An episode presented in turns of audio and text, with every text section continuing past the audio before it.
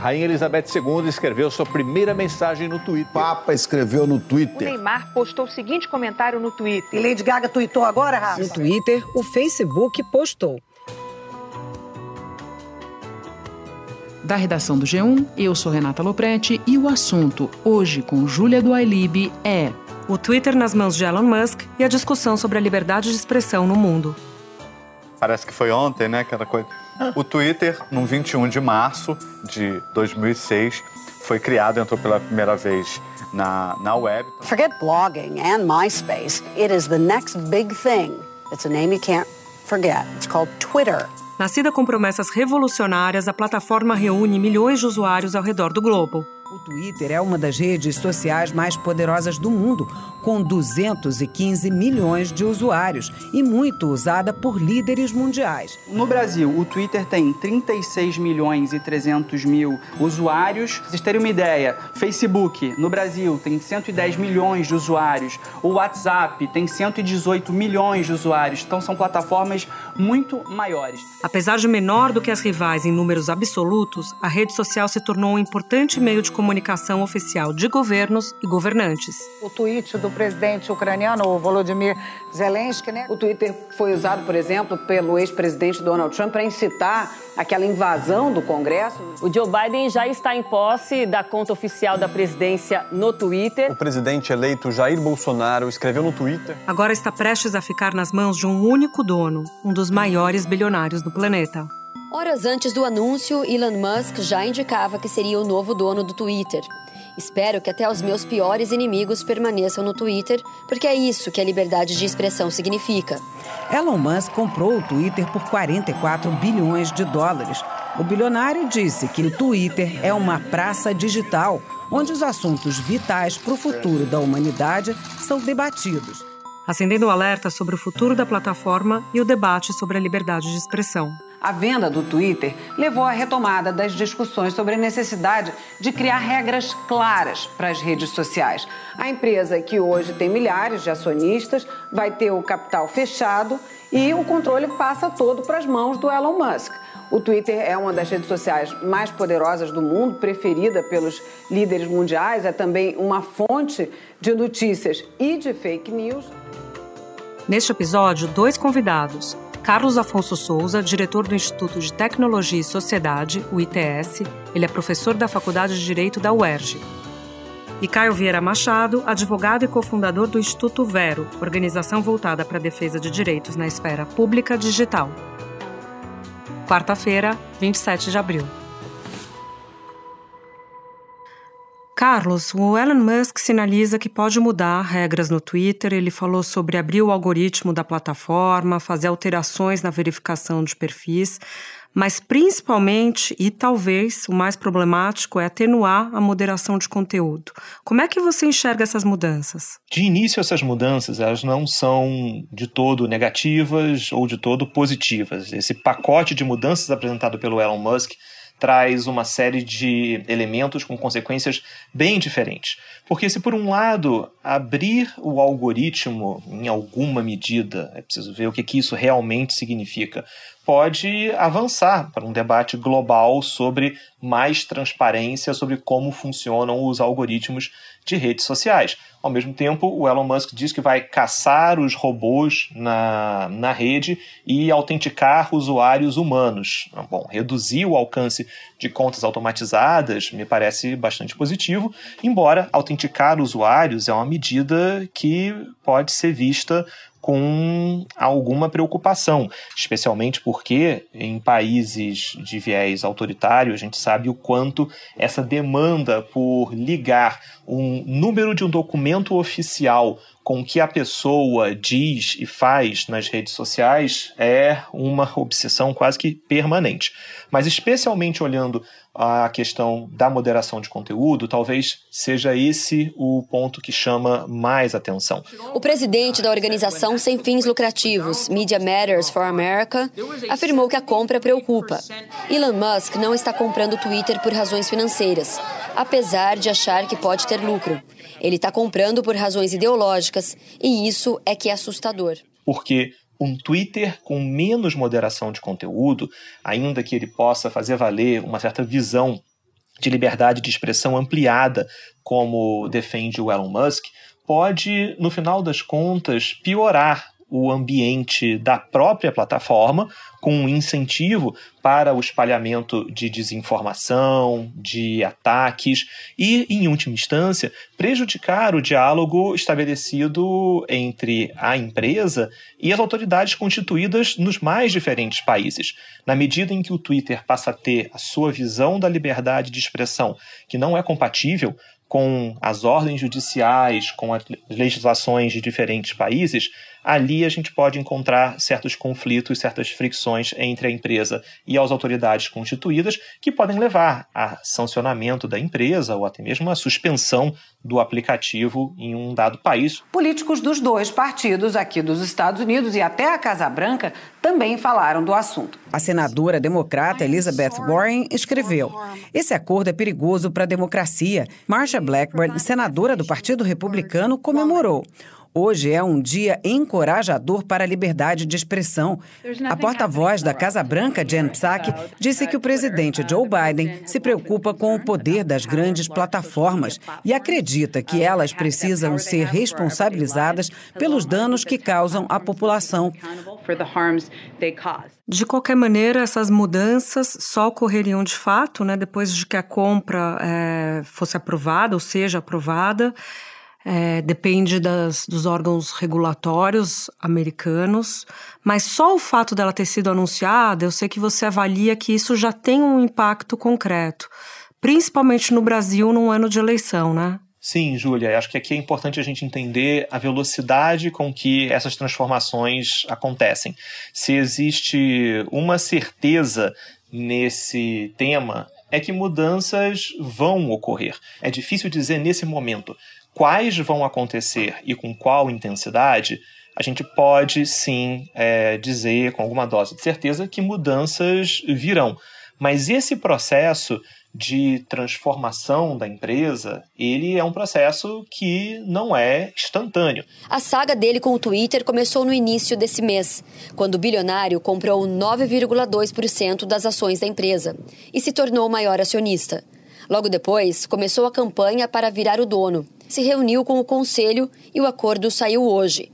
O Twitter vai se tornar uma empresa privada e os acionistas vão receber 54 dólares e 20 centavos por ação. Olhando para o contexto brasileiro, nós temos eleição no país em cinco meses. Cinco meses não é tempo suficiente para que esse processo de aquisição do Twitter seja concluído e que essas mudanças se materializem na prática.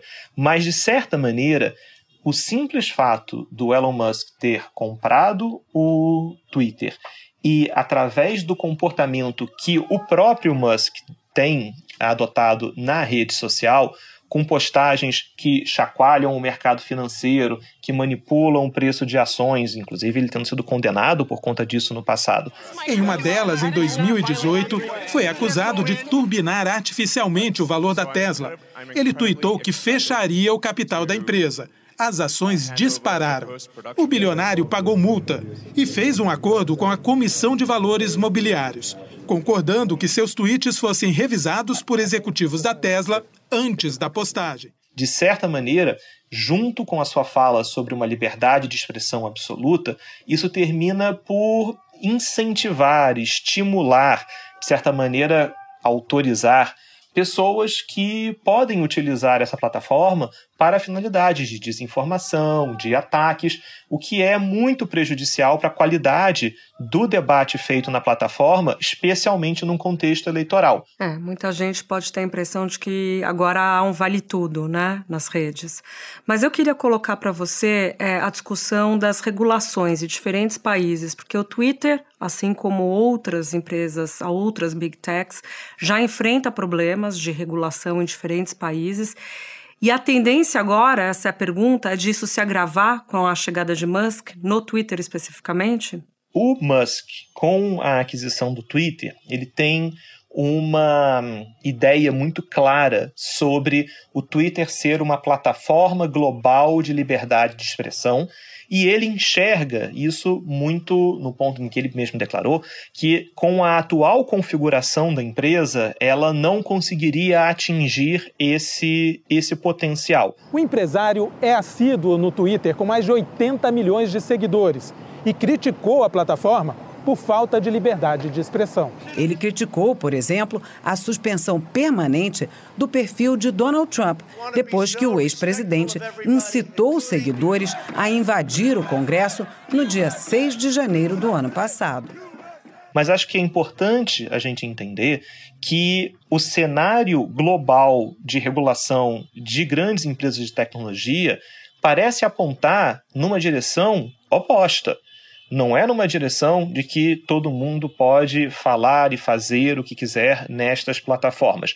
Cada vez mais, países editam legislações próprias sobre as relações que são travadas através da internet e aquilo que é dito, que é manifestado nas redes e o seu potencial impacto danoso. Em especial, a Europa acaba de aprovar uma legislação bastante ampla sobre os serviços digitais, que pegam, dentre outras uh, empresas, também as redes sociais, que em alguma medida acaba restringindo como pode se dar essa liberdade de expressão absoluta que é advogada pelo, pelo Elon Musk.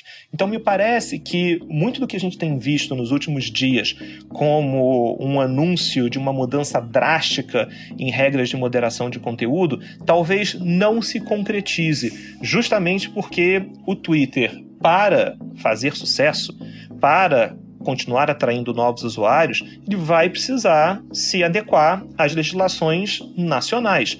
E com isso, me parece que essa tentativa de criar uma rede social disruptiva no que diz respeito à maneira pela qual as pessoas se expressam pode encontrar resistências. Até porque existe uma raiz econômica nisso daqui. Isso não é atrativo para o investidor, isso não é atrativo para um anunciante. Então, me parece que vai contra a própria lógica econômica de expansão da plataforma. Bom, Carlos, então, pelo que você está nos contando, um Twitter sob Musk pode se aproximar do Telegram e do Getter, que são é, redes sociais que têm o apoio da extrema-direita e que buscam fugir dos órgãos regulatórios? Acho que vale a pena a gente chamar a atenção para o papel que essas redes sociais nichadas podem fazer com políticos e influenciadores de um especial corte aqui ideológico. Isso porque estar numa rede social uh, sem moderação de conteúdo, que atende a um determinado tipo de público,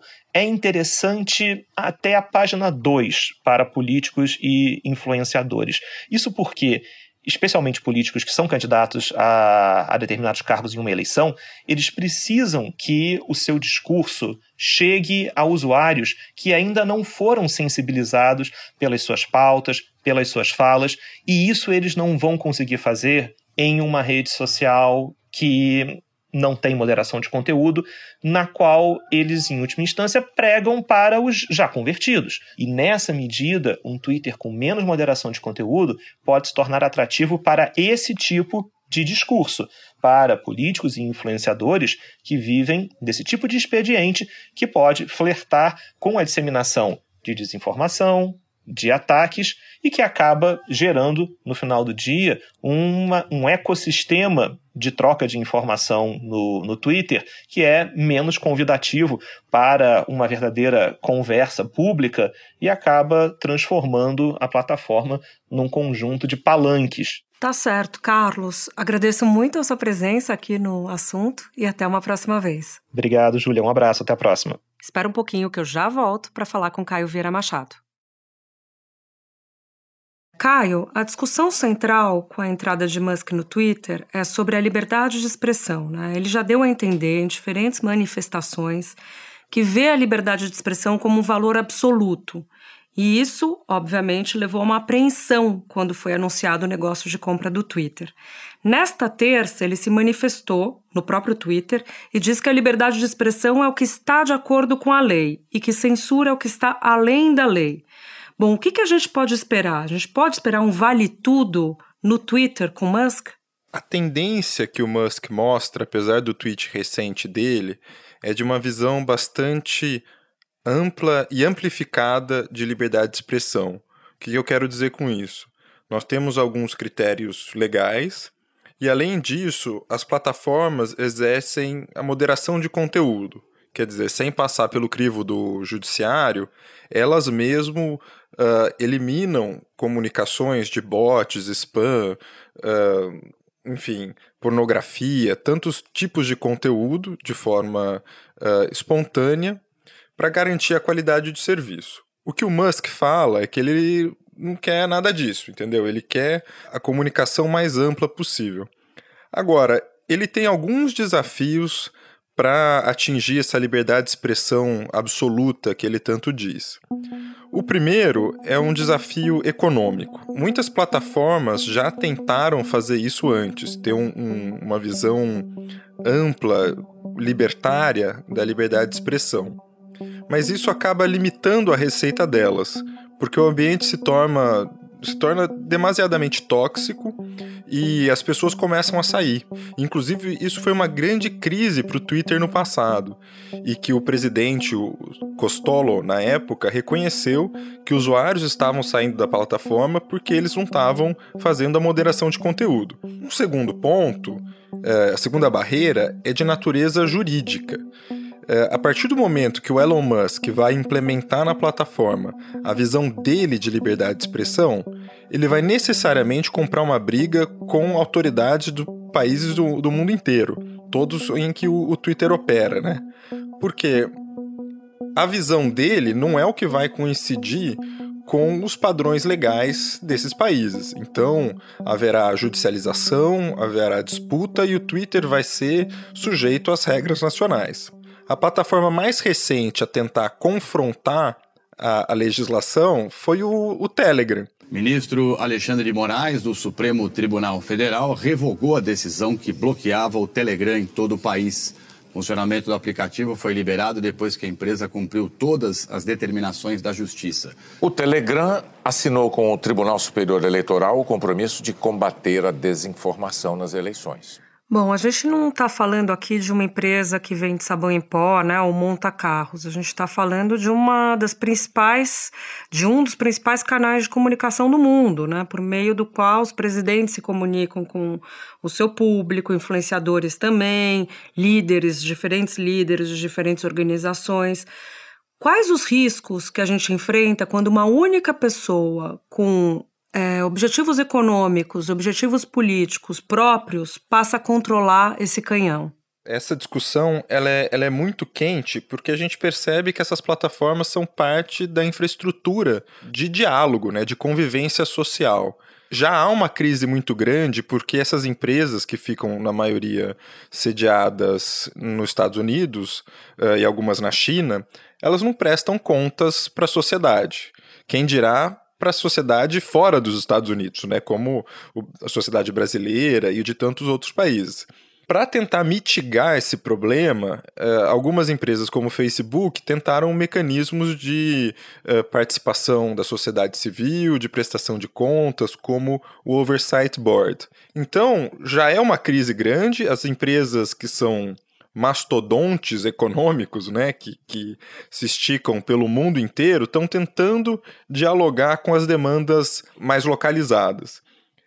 O fato do Musk assumir uma plataforma, uh, uma empresa dessa, sozinho, e fechar o capital, quer dizer que ele vai se tornar, em tese, o dono único e que não vai prestar contas para a sociedade, né? menos ainda. Ele tem uma fortuna de mais de 260 bilhões de dólares. Elon Musk é dono da fabricante de veículos elétricos Tesla, que se tornou a montadora de maior valor de mercado do mundo. E da SpaceX, que levou a primeira tripulação totalmente civil para a órbita da Terra e tem contratos com a NASA. Ele vai um pouco na contramão do que as empresas vêm fazendo em termos de, de governança.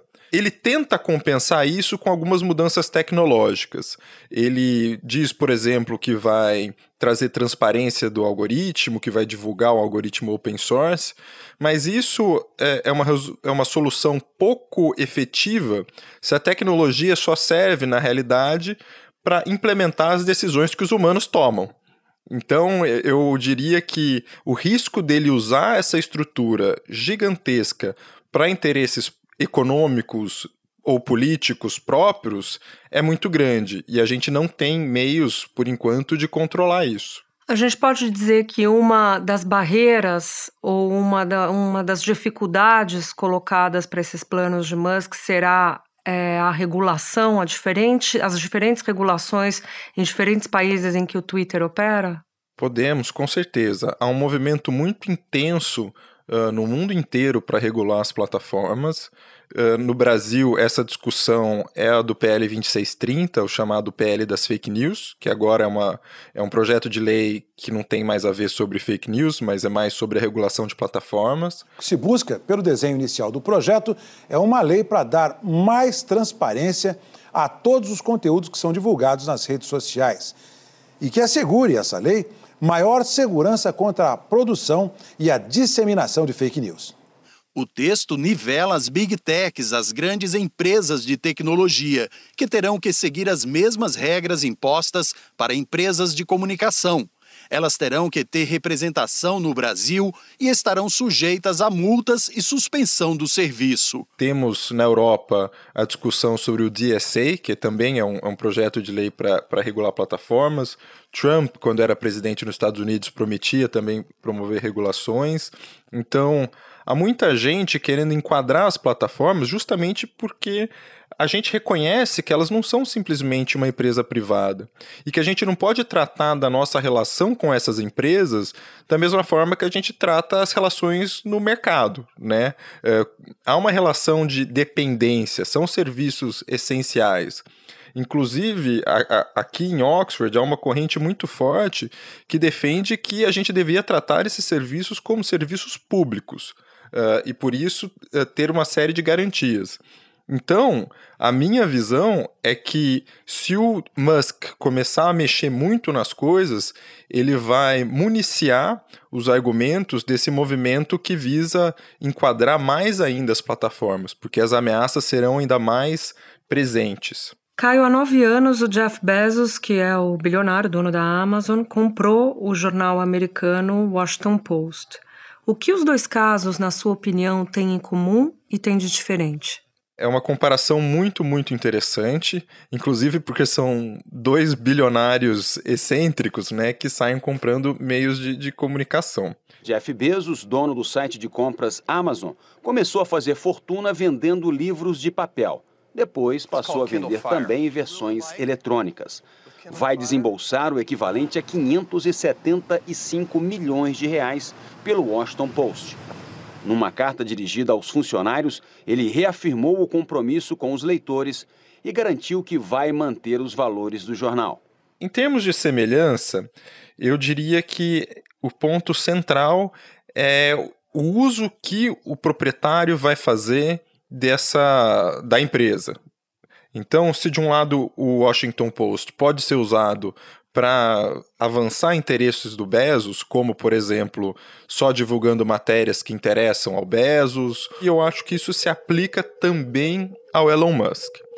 O que eu acho que tem de diferente é que o Bezos adquiriu um emissor, um, um, veículo de comunicação. Né? O Washington Post é um jornal extremamente relevante no mundo todo, mas ele não é o único. Então, a, a dinâmica de competição entre os meios de, de, de, de comunicação acaba, de certa forma, compensando ou servindo de, de segurança para a sociedade que quer ter acesso à informação. Né?